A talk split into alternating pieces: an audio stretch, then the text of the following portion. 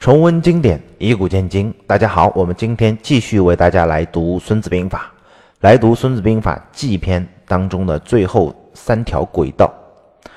原文：卑而骄之，假装谦卑，让对方骄傲，让对方去轻视自己，轻视就不会有防备，没有防备，我们就可以突然发动袭击。典型的战例就是默读袭击东湖这个案子。秦朝末年，匈奴的默读单于出力，东湖很强大。这个时候，他就派使者来说：“你的父亲头曼在世的时候啊，有一匹千里马很不错，你给我行吗？”默读就问群臣：“哈，给还是不给呢？”群臣就说：“东湖这么没有礼貌啊！先君的千里马是我们国家的国宝，怎么能无缘无故给他呢？”默读就说：“与邻为善啊，那还爱惜一匹马吗？给他吧。”过了一阵子，东湖的使者又来了。他说：“你老婆那么多，你就送一个给我吧。”群臣又很愤怒，他说：“东湖无道，竟然找我们单于来要皇后，那发兵打他。”默读就说：“啊，与邻为善，还舍不得一个女子嘛？给他。”啊，又过了一阵子，东湖的使者又来了。他说：“你们有弃地千里，你们留着也没什么用，那就送给我吧。”默读就问群臣。大家看单于哈，连自己的老婆都可以送别人的，也不知道这事儿该说给还是该说不给，于是只能含含糊糊的说给也行，不给也行。这个时候默读大怒，他说：“国土是国之根本，国本能随便给别人的？”然后把说给的所有人全部斩首，然后发兵攻打东湖。东湖轻视默读，根本就没有防备，默读就一下子灭了东湖，并且一口气往西打到了月支。往南打到了楼烦、白杨啊，河南地区，也就是内蒙古的河套地区。河南指的是这个意思。北边侵入到了燕国、代国，一举收复了秦朝时蒙恬所侵夺的所有匈奴土地。后来又跟汉高祖刘邦来进行啊战争，把汉高祖刘邦围在白登之后议和，然后约为兄弟，就是这位默读单于。刘邦死了之后，默读又开始打汉朝的主意。他刚刚死去皇后的这个默读单于派了使者送来一封言辞极为不敬的国书给到吕后，上面写着：“叫呃孤愤之君，愿有中国。陛下独立啊，孤愤独居，良主不乐，无以自娱，愿以所有益其所无。”就是我的老婆死了，你的老公也没了，那不如咱们俩成亲，怎么样？那吕后当然听完大怒哈，群情激愤，就说这个。要要攻打这个匈奴，然后樊哙说：“我愿意带领十万精兵来横扫匈奴。”这个时候，中良将季布啊就说：“樊哙可斩也。当初高帝将兵四十余万啊，还被困于平城。今天你以十万众能够横行匈奴，你这是来犯了欺君之罪啊！”吕后之后决策还是决定和亲政策哈，不与默读来进行作战，给默读回了一封信。他说：“感谢单于还惦记着我们呢啊！不过我们这儿有什么可以招待单于您的呢？想来只有雄关万里哈，兵甲，这个兵马，甲士可供一关啊！单于一定想来游玩。你说那些什么诗书雅颂，你肯定没啥意思。只有将士们陪您进行游猎。我年老气衰啊，发齿脱落，但是要打猎还是愿意和大家一起娱乐的。”默读本来就是试探一下，看刘邦死了，汉朝是否有机会发起这个进攻，啊，故意写了一封信刺激一下。看吕后在大权在握，也只好作罢。他写了这封信还是很有力量的，重新赔礼修好。这是讲到了这句话叫“卑而骄之”。原文“逸而劳之”，就是疲劳战。我们要以逸待劳。敌人如果也很易，那我们就骚扰他，折腾他，让他疲于奔命。典型的案例就是春秋时期的吴楚之战。吴伐楚，公子光问计于伍子胥，伍子胥说可以把军队分成三师啊，分成三支部队。首先有一支部队出击，他肯定是倾巢而出来跟我们打，那么我们马上撤退。等到他也撤退了，我们再换第二支部队上去，他出来我们再撤退，这样反复调动他，呃，多方以物嘛。只要让他犯错。让他疲于奔命，然后我们三支部队共同出去，哎，一举把他拿下。公子光依计而行，结果楚军统帅子重果然哈一岁而七奔命，一年给来来回回折腾了七八回，吴军最终发动了总攻，去攻陷了楚国的都城郢都。三国时期，袁绍和曹操相争，官渡之战之前，田丰给袁绍献的计也是这样，但是袁绍没听。田丰的战略就是啊，说曹操很善于用兵，不要轻举妄动，不如以久待之啊，不如跟他打消耗战。将军居山河之固，有四周之地，外结英豪，内修农战，然后减其精锐，分为骑兵，趁虚迭出，以扰河南啊。就右则击其左，就左则击其右，使敌疲于奔命，人不安业。我未劳而彼已困矣啊！未及三年，可作客也。今是妙胜之策，而决败于一战，啊，悔不及也。这就是。他的战略战术就不断的去袭扰对方。毛主席总结红军的战术就是啊，敌退我进，敌驻我扰，敌疲我打，敌退我追，哎，也是一样的意思。只不过毛主席总结的更加的白话，大家更能接受，不像以前这些说的文言文那么这个佶屈聱牙。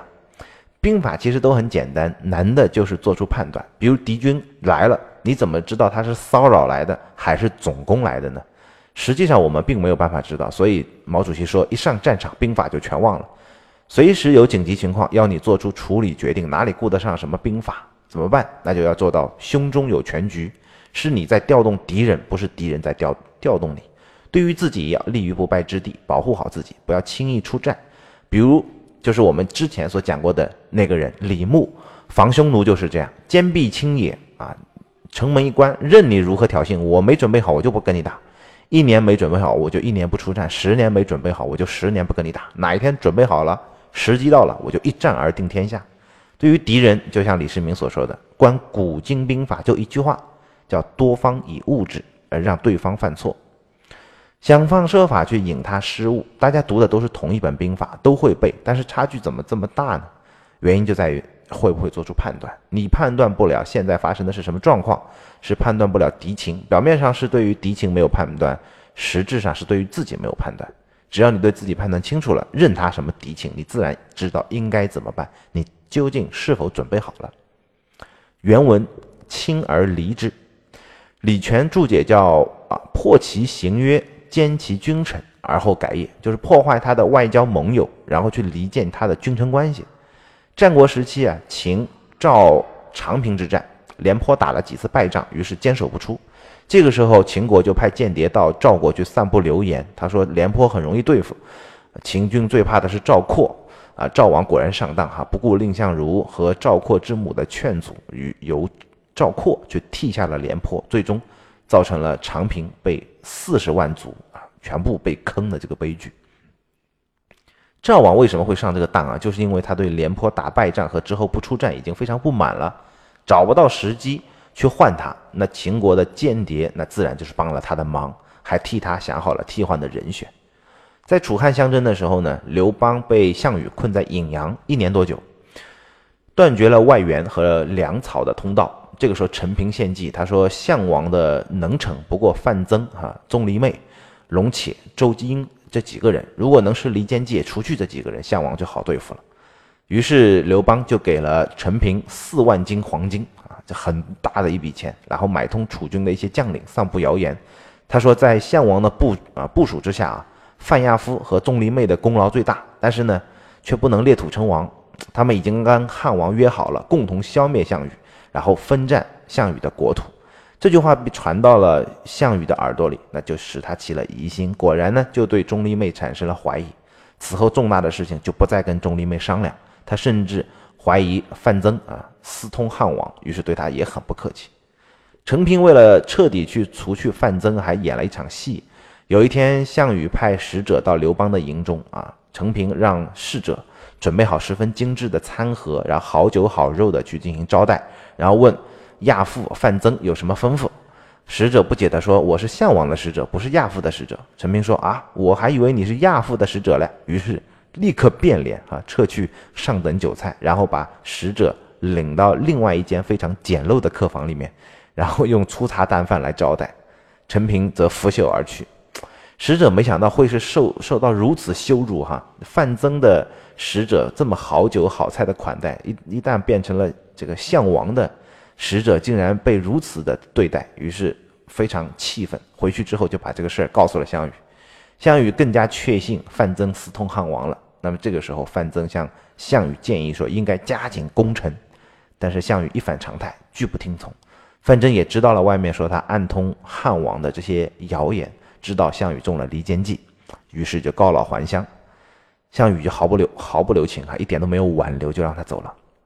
陈平这么拙劣的表演，那么项羽怎么会中计呢？还是因为他本来就多疑，而间谍散布的流言大部分都是事实嘛。比如说范增和钟离昧功劳最大，但是不能封王。